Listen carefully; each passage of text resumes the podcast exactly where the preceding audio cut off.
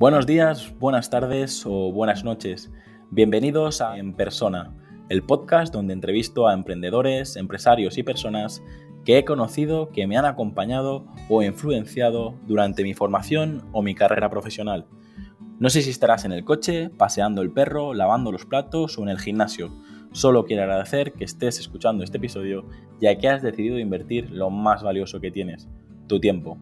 Antes de dar paso a la entrevista, me gustaría comentarte que para mí es muy importante conocer tu opinión sobre el podcast, así que si quieres ayudarme, escríbeme al formulario que encontrarás en llamapuyolcayón.com barra contacto. Bienvenido Jorge, muchas gracias por aceptar la invitación de en persona. Gracias a ti, un placer estar por aquí. Hoy, hoy creo que va a ser más sencillo, muchas veces eh, cuesta conectar micrófonos, conectar cámaras, pero bueno, eh, aquí tenemos a, una persona que, domina esto del podcast, así que supongo que, problemas técnicos no deberíamos tener. No, no, no. Yo siempre digo que me gusta grabar podcast porque así cuando grabo podcast no trabajo. Y eso es una maravilla. ¿Qué te parece si empezamos con las primeras preguntas? Venga, dale caña. ¿Qué libro recomendarías y en qué formato te gusta leer? Eh, joder, recomendarte uno solo me va a costar. Te voy, te voy a dar un par. El, formato lo tengo claro, que es eh, siempre físico. Siempre me regalaron un ebook, el primer ebook que sacó el reader este que sacó Amazon, el primero, te hablo de hace muchos años. Me lo trajo mi padre rollo eh, em, eh, lo he conseguido de un contacto de Nueva York que todavía no ha salido no sé qué y está el pobre todavía sin abrir la estantería. O sea, soy muy, muy persona mayor para esto de leer eh, libros y te voy a recomendar un par, uno así como un par, como un poco más marquetero o, que, bueno, vale para marketing, pero vale para cualquier profesional, que seguro que son los que nos escuchan, gente que tenga su pequeño negocio, su empresa o, o profesionales en general, que es Ideas que pegan de los hermanos Heath, Dan y Chip eh, Heath, se llaman. Los encuentras rápido. En inglés se llama Made to Stick, eh, aunque está bastante bien traducido el libro. O sea que, vamos, el que no se defiende en inglés, en español está bastante bien también. Y es un libro donde te cuentan eh, cómo conseguir que tus ideas se entiendan y sobre todo se retengan que es algo muy complicado. Entonces, con poco que te dediques al marketing, a la comunicación, con poco que tengas que vender algo en tu vida, que seguro que en algún momento tienes que hacerlo, eh, este libro te ayuda mucho a, que lo que tú quieras vender o lo que tú quieras comunicar, la gente se acuerde de ello más allá de las 24 horas siguientes, que es algo que cada vez eh, cuesta más, que la gente te tenga un poco en la cabeza. Y este libro ayuda mucho para eso. Y luego te voy a recomendar otro que es como el libro que a mí me cambió mi forma de pensar, que es transversal a cualquier profesión, que creo que vale para cualquier persona y sea quien sea le va a venir bien, eh, que es Antifrágil, de Nassim Nicolás Taleb. Es un libro que yo me leí hace tres años largos y que me, me cambió muchísimo la manera en la que encaro cualquier tipo de situación, en cualquier tipo de ámbito de mi vida. Es un libro denso, es un libro largo, es un libro no es el típico libro para ir leyendo en el metro, ni mucho menos, pero eh, es un libro muy valioso y que creo que a la gente le puede venir muy bien si consigue pasar esa primera barrera de menudo tocho. Yo también soy de leer tochos y, creo que el primero es segurísimo, pero a mí lo que me suele pasar ahora, Jorge, es que como he entrevistado a tanta gente y tanta gente me, me recomienda buenos libros. Tengo la, estantería de libros que, ya he comprado y los tengo ahí en, espera. Y de hecho, el, de ideas que pegan es uno que tengo ahí, pero bueno, ahora que me lo ha recomendado este fin de semana le voy a dar caña y, a ver si, si me lo termino. Yo, tengo un par de estanterías llenas de libros y, te tengo que decir que no es malo. Yo, eh, Humberto Eco lo llamaba la antibiblioteca y decía que todo el mundo tenía que tener un una antibiblioteca. Y es verdad que hay mucha gente con la que hablo que está como un poco frustrada de que además dice, es lo típico de, joder, tengo como mil para leer y aún así me compro como otros cinco cuando puedo y tal, pero que no hay nada de malo en tener ahí una antibiblioteca de la que ir tirando. ¿eh? No, a, mí eh, es, algo que, me gusta y tengo el el defecto a la virtud de que cada vez que me recomiendan un libro, eh, pues eso, lo, investigo un poco y lo, y lo compro. O cuando, ahora por ejemplo, que, que eh, hablé con Pepe todo el tema del estoicismo y, tal, pues voy directo y me compro los, los mismos, los mejores cinco libros de, de, esa temática. Pero, pero desde siempre, es decir, pues quiero aprender sobre copywriting o sobre storytelling, pues voy directo y me compro los, los mejores cinco libros de, la temática. Porque entiendo, ahora estoy en este proceso de, a ver si consigo sacar un ebook, un libro y tal. digo, entiendo que la persona que ya lo ha conseguido ha puesto tantos esfuerzos en hacer un libro que, que algo de valor tiene que haber. Muchas veces no es así, pero porque muchas veces eh, hay libros que son eh, pues cuatro, cuatro blogs bien escritos y ya está, pero la gran mayoría de veces sí que, sí que, sí que hay mucho valor en un libro. Mm. La siguiente pregunta, Jorge, es eh, ¿cuál es tu película favorita y cuál es tu serie favorita? Em, mi película favorita es La Juventud, de Sorrentino, que me parece eh, visualmente es maravillosa, pero creo que los mensajes que hay detrás son muy buenos y es sin duda, o sea, una película que puedo ver 200 veces seguida. Me gusta también mucho Cinema Paradiso, eh, pero creo que si me quedo con una es La Juventud. Y la serie de Wire, que es como un ultra clasicazo. Cualquiera que no me haya visto nunca va a empezar a pensar que tengo 95 años. sí, te iba, a decir, es verdad que es un poco clásico. sí, sí, sí, sí. Estoy tirando muy de clásicos, es verdad. Eh, pero es muy buena. Creo que es una serie maravillosa con, todo lo que podía tener en su día, que ahora es más complicado de encontrar, la verdad. Eh, y es una serie que es muy, muy buena. A mí me gusta mucho, la verdad. Por no irnos como a series un poquito más modernas y tal, que a ver, hay un montón de series, soy bastante loco. Eh, mi chica ha estudiado guion y estoy como bastante metido en cine y en las series y tal. Eh, y ahora hay muchísimas series muy buenas. Pero bueno, como seguro que las actuales la gente las tiene un poco más controladas, si alguien tiene que irse para atrás y se plantea Los Soprano, A dos metros bajo tierra, ese tipo de clásicos, eh, para mí el clásico de los clásicos para empezar es The Wire. Pues tomo nota y, le echaré un vistazo. Yo la verdad que tengo un, lío con, tantas eh, plataformas que, bueno, gracias por, el chivatazo y así, y así lo, la recupero rápido. La siguiente pregunta es, eh, ¿qué lugar te gustaría visitar? Y de todos esos lugares donde has estado, ¿cuál es el que más te ha gustado? Em, de visitar tengo varios. Eh, tengo muchas ganas de hacer el Transiberiano, que es como un tren que sale de Rusia y llega a China. Em, y mm, me apetece mucho ir a Japón, que está pendiente. La, que sí que tengo muy clara es la segunda, que es Nueva Zelanda, el sitio donde quiero volver.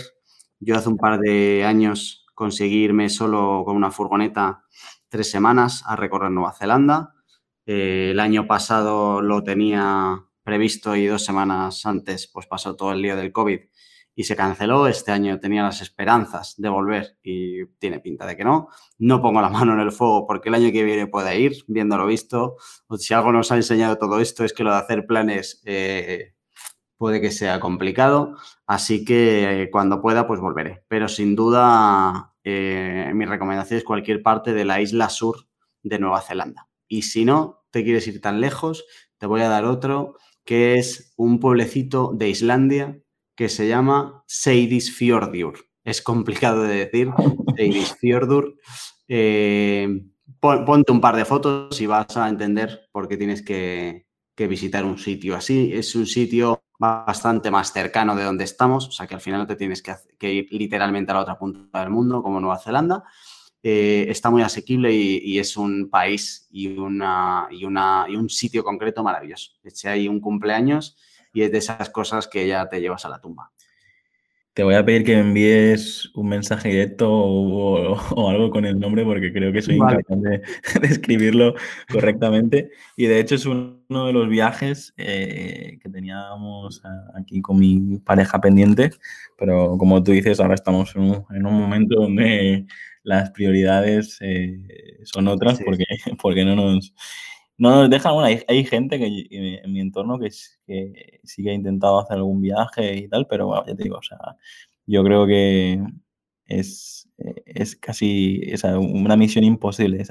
habíamos conseguido que dar la vuelta al mundo en 12 horas era, era lo más normal del mundo y, ahora, eh, ahora, ahora está complicado de verdad. Ya ves, sí. Es complicado. Pues cuando vayáis, sí que súper recomendado hacerlo en furgoneta Islandia, ¿eh? Nosotros lo hicimos en una Kangoo y es un viaje cansado, pero es un viaje de gozarlo, la verdad. Pues justo ahora estoy, eh, que no me quito de la cabeza el, todo el tema de, las autocaravanas y tal, y mira, y sería, buen, sería un, buen mix esto, mezclar este viaje con, recorrerlo por carretera. Mm. Jorge, em, antes te comentaba, es, un poco la magia de la red, ¿no? Estamos aquí conversando, pero somos prácticamente dos desconocidos. A mí me gustaría en la siguiente pregunta digas, eh, ¿qué es lo que realmente eh, te hace sentir más orgulloso de lo que has conseguido hasta ahora? ¿Y cuáles son los, los siguientes retos que tienes pendiente de cumplir?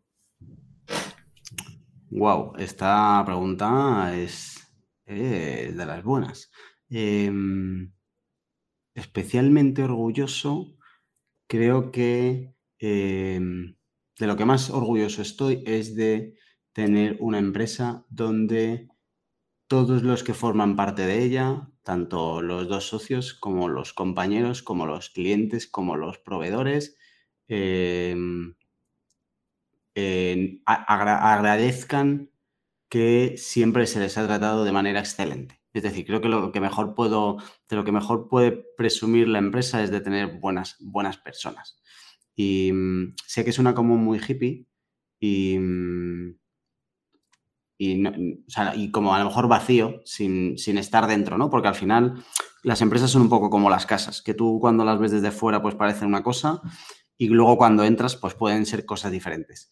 Pero bueno, pues que se fíen de mí, que, al final no estoy orgulloso ni de, ni de lo que facturamos, ni de los, del tamaño de los clientes, ni de que en general eh, conseguimos que esto sea rentable, que ya todo eso en sí es un reto muy complicado y cualquiera que tenga un negocio más grande o más pequeño sabe lo complicado que es, pero em, lo otro creo que debería ser imprescindible. Y em, es imposible que no te hayan llegado alguna vez por amigos, por familiares, por colegas, eh, historias de terror, de empresas donde se trata muy mal a la gente, de empresas donde se trata muy mal a los clientes, de, mm, de, historias que no deberían repetirse y que no deberían suceder, pero que pasan.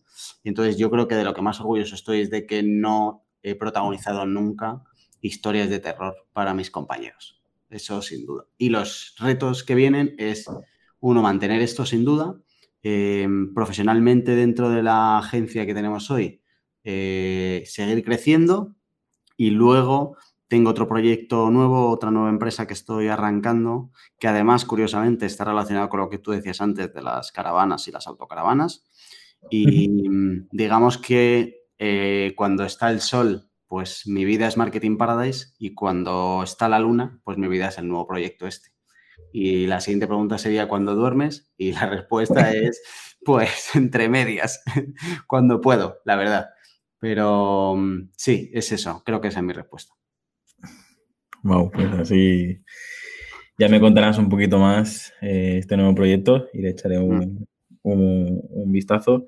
Y respecto a lo que comentabas, yo, también tengo una agencia y, y yo creo que es, coincido exactamente contigo. El reto de, conseguir ese equilibrio entre la productividad, el buen rollo, eh, la relación con los clientes, eso yo creo que es eh, una de las, de las cosas que, si eres capaz de que el entorno esté sano, pues probablemente eh, es más fácil llegar a conseguir juntos el éxito, pero también, como decías tú, no todo es buen rollo. Es decir, tú, a lo mejor tú sí lo has conseguido, pero es verdad que muchas veces eh, una, una, respuesta más sonante de, un cliente hacia, hacia, un compañero tuyo y tal, pues a veces es, es difícil de, de, digerir, y, pero bueno, no, por suerte cada vez pasa, pasa menos, al menos mm.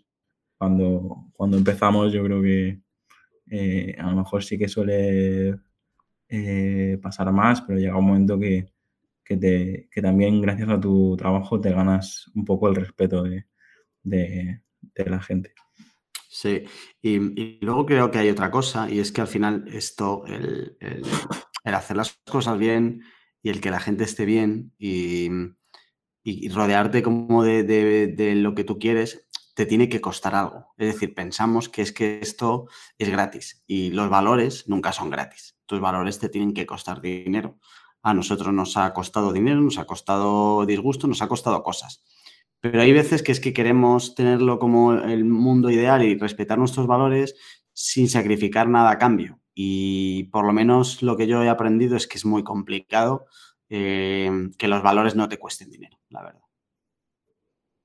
Está claro, todo, todo lo bueno eh, te lo tienes que intercambiar por, por algo. Jorge, ¿qué te gusta hacer con el tiempo libre? O sea, supongo que, que trabajando, pero aparte de trabajar y tus proyectos personales, ¿con qué te pasa el tiempo volando? Pues, eh, o sea, soy como bastante intenso de hacer muchas cosas, eh, pero también es verdad que tengo dos, o sea, el fin de semana, por ejemplo, eh, raro es en que tenga tres fines de semana donde tenga que hacer algo de trabajo durante el año.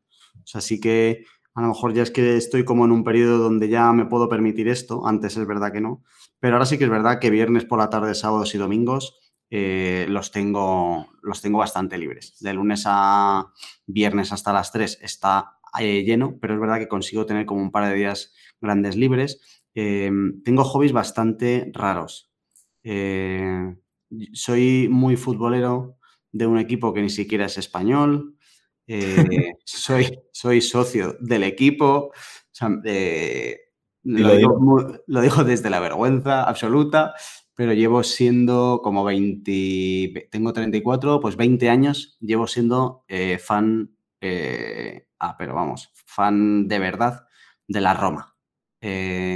Podríamos abrir aquí un agujero negro del que nunca saldríamos, explicándote muchas anécdotas al respecto, pero lo que sí que es verdad es que no me pierdo un solo partido de la Roma, ni los fines de semana, ni cuando hay copa. Es, soy, soy, bastante chalado en eso y de hecho soy orgulloso abonado. O sea, me permito el lujo de tirar dinero de esa manera tan vergonzosa como para darle dinero a un equipo no, que está genial, muy, pero... muy, lejos de donde vivo. O sea, es, es, complicado encontrar algo más friki que lo que te acabo de contar. Soy consciente Pero de el por qué ya lo tienes detectado, porque después de 20 sí, años... Sí, sí, sí, sí. Yo antes era muy futbolero y me lo veía todo y, y, hubo un día donde vi a Francesco Totti, que es como el gran capitán de la Roma. Cualquiera que vea un poquito de fútbol le sonará seguro.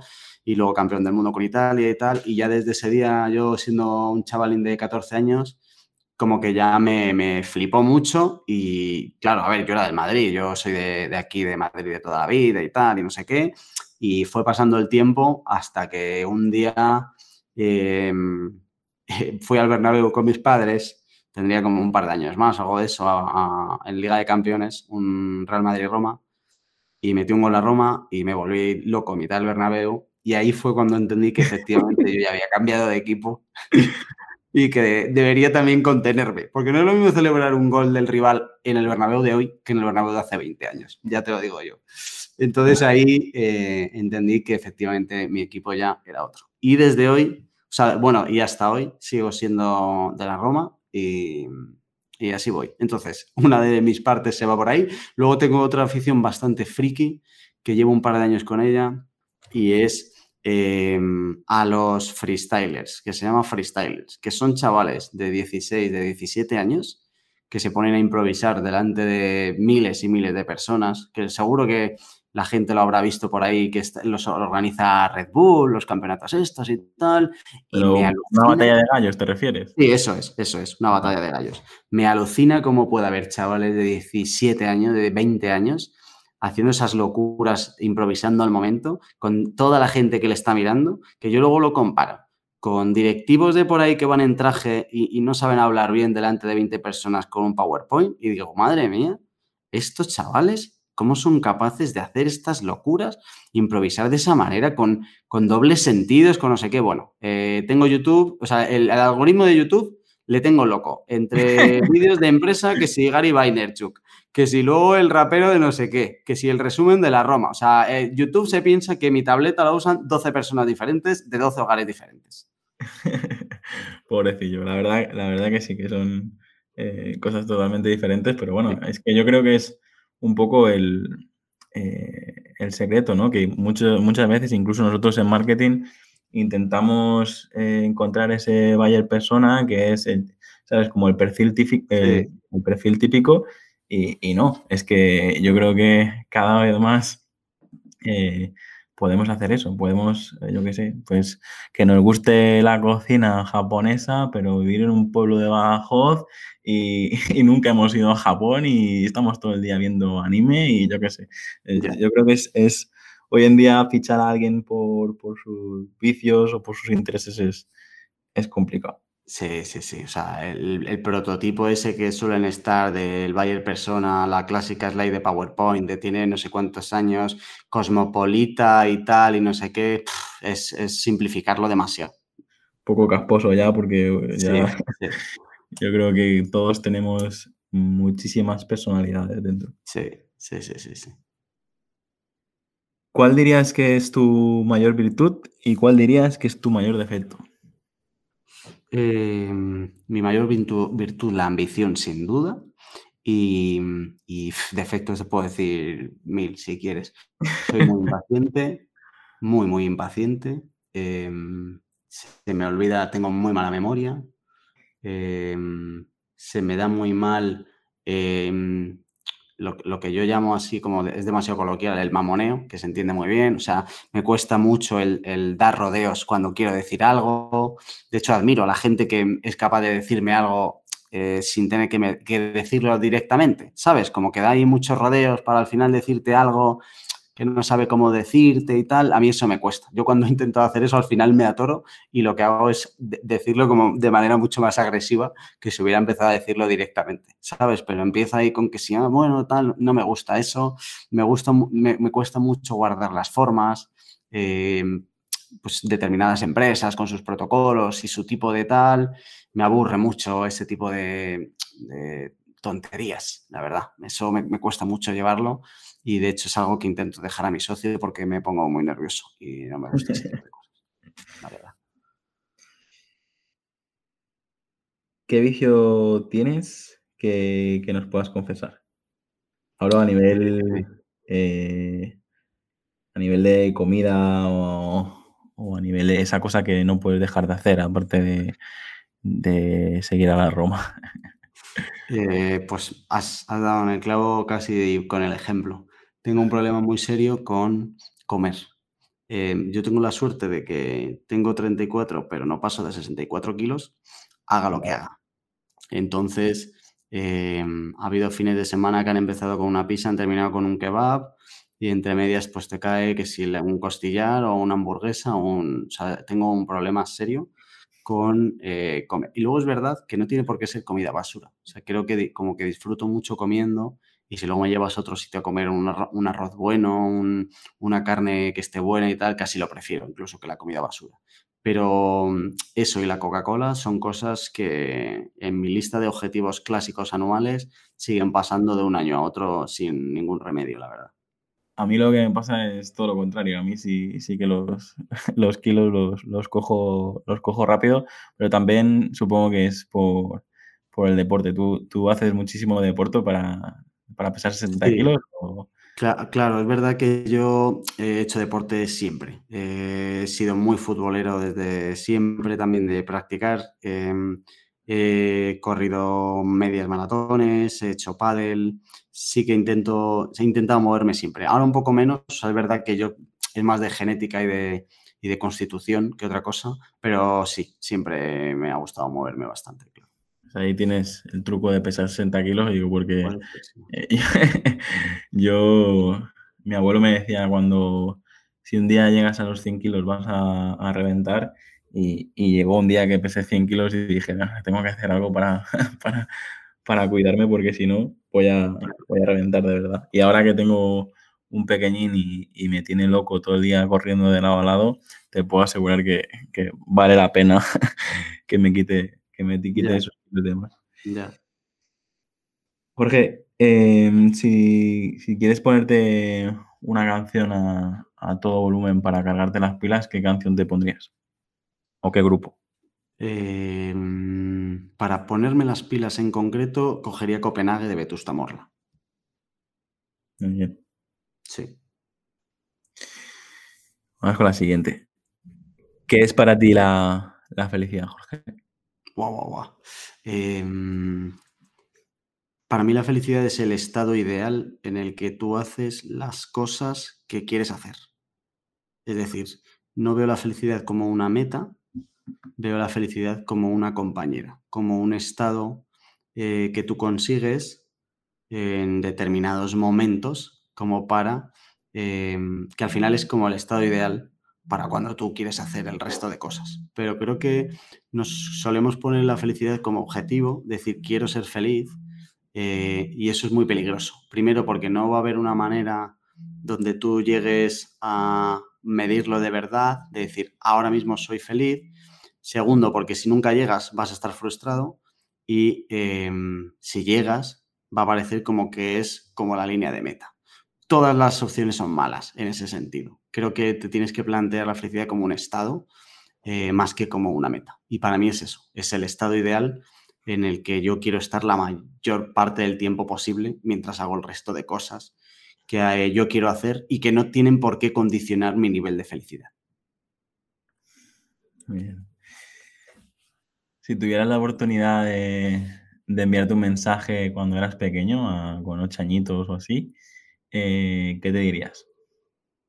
Em, con ocho añitos, lo que me diría sería pórtate bien con la gente.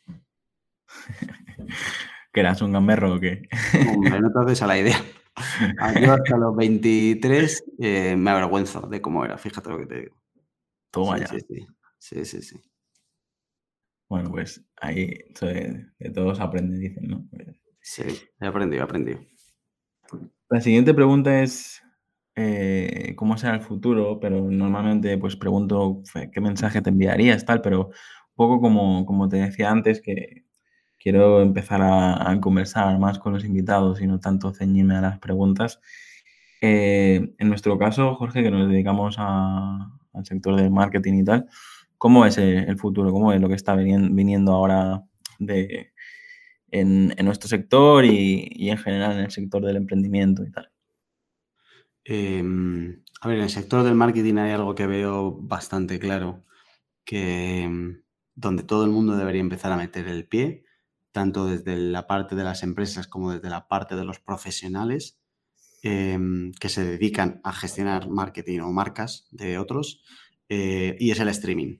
Creo que ese es el canal en el que, o sea, el podcast empieza, empieza a ser ya de empresa vieja. El otro día me, juntaba con todo el equipo em, porque hay mucha coña de cuando yo llegué aquí diciendo que teníamos que tener un podcast y tal y no sé qué, y eso fue hace un par de años.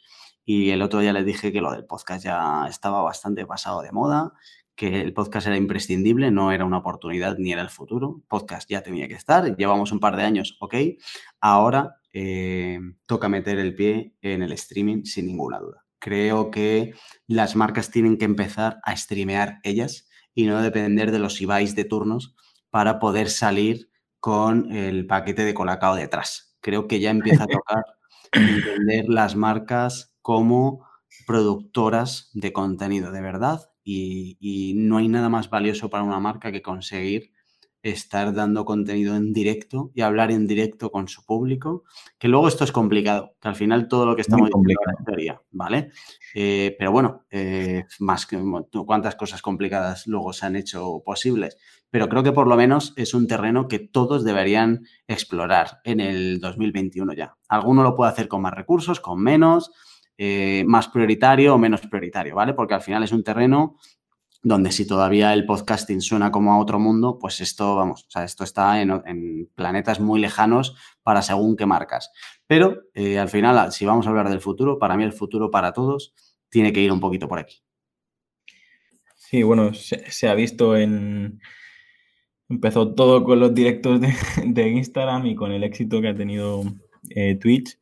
Pero yo te digo, yo creo que a las marcas el principal problema que tienen es eh, qué cara pongo o qué formato le, doy a esto, porque claro, eh, tú sí que puedes pagar una, acción puntual a un influencer y ya está, pero que una voz o que un rostro acompañe una marca para toda una vida es, complejo. De hecho, mm, yo he estado metido incluso en el mundo de, la animación y muchas veces pues se ha recurrido a incluso a personajes, pues los personajes también eh, tipo mascotas también van cambiando y no sé, por ejemplo, se me ocurre incluso el caso de las galletas cuétara ese que del monstruito ese que rompe el desayuno y se vuelve loco.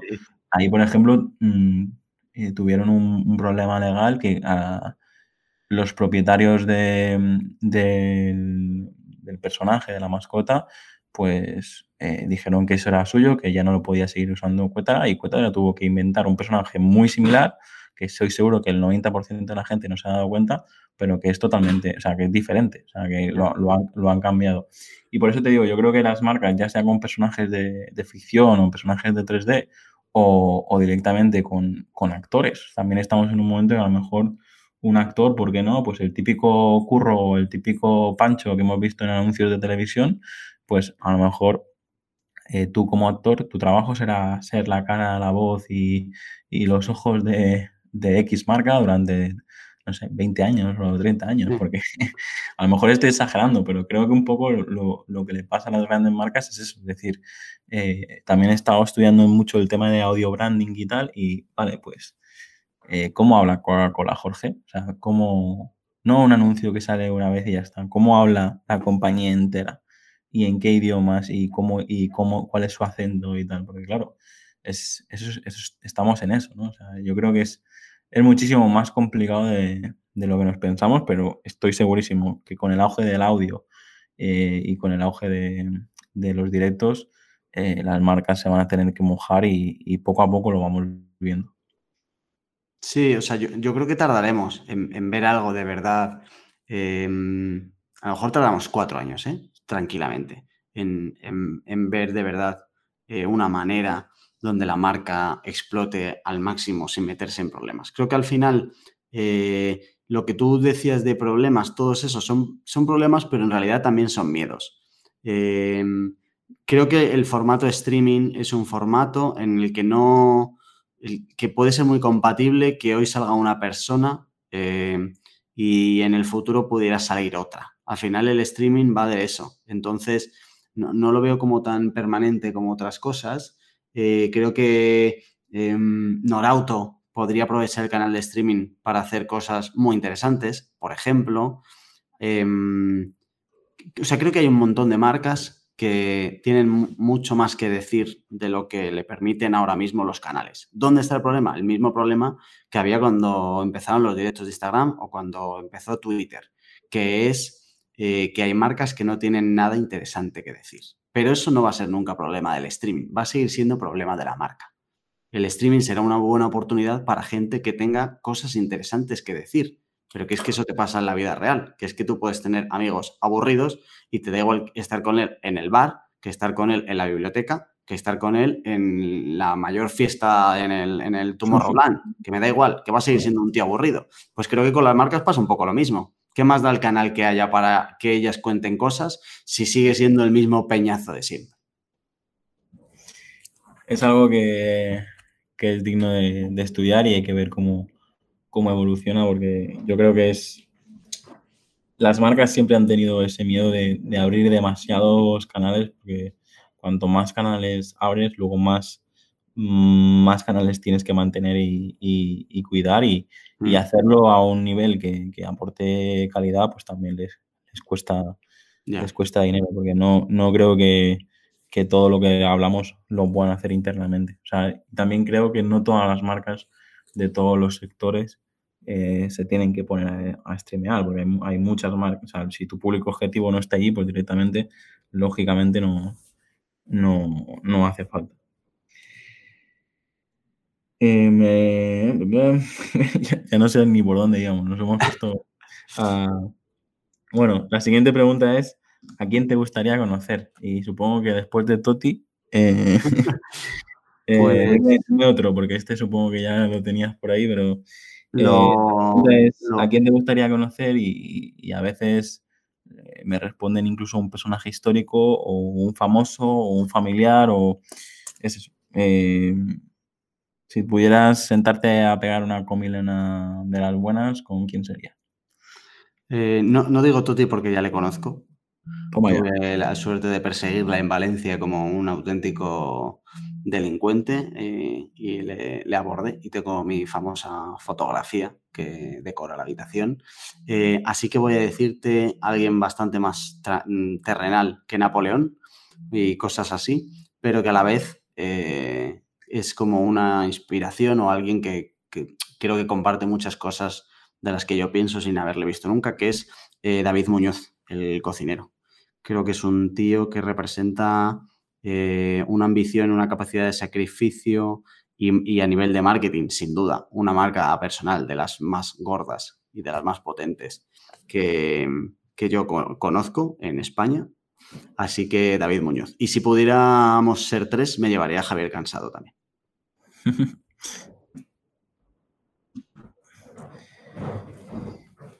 ¿Qué ha supuesto emprender para ti?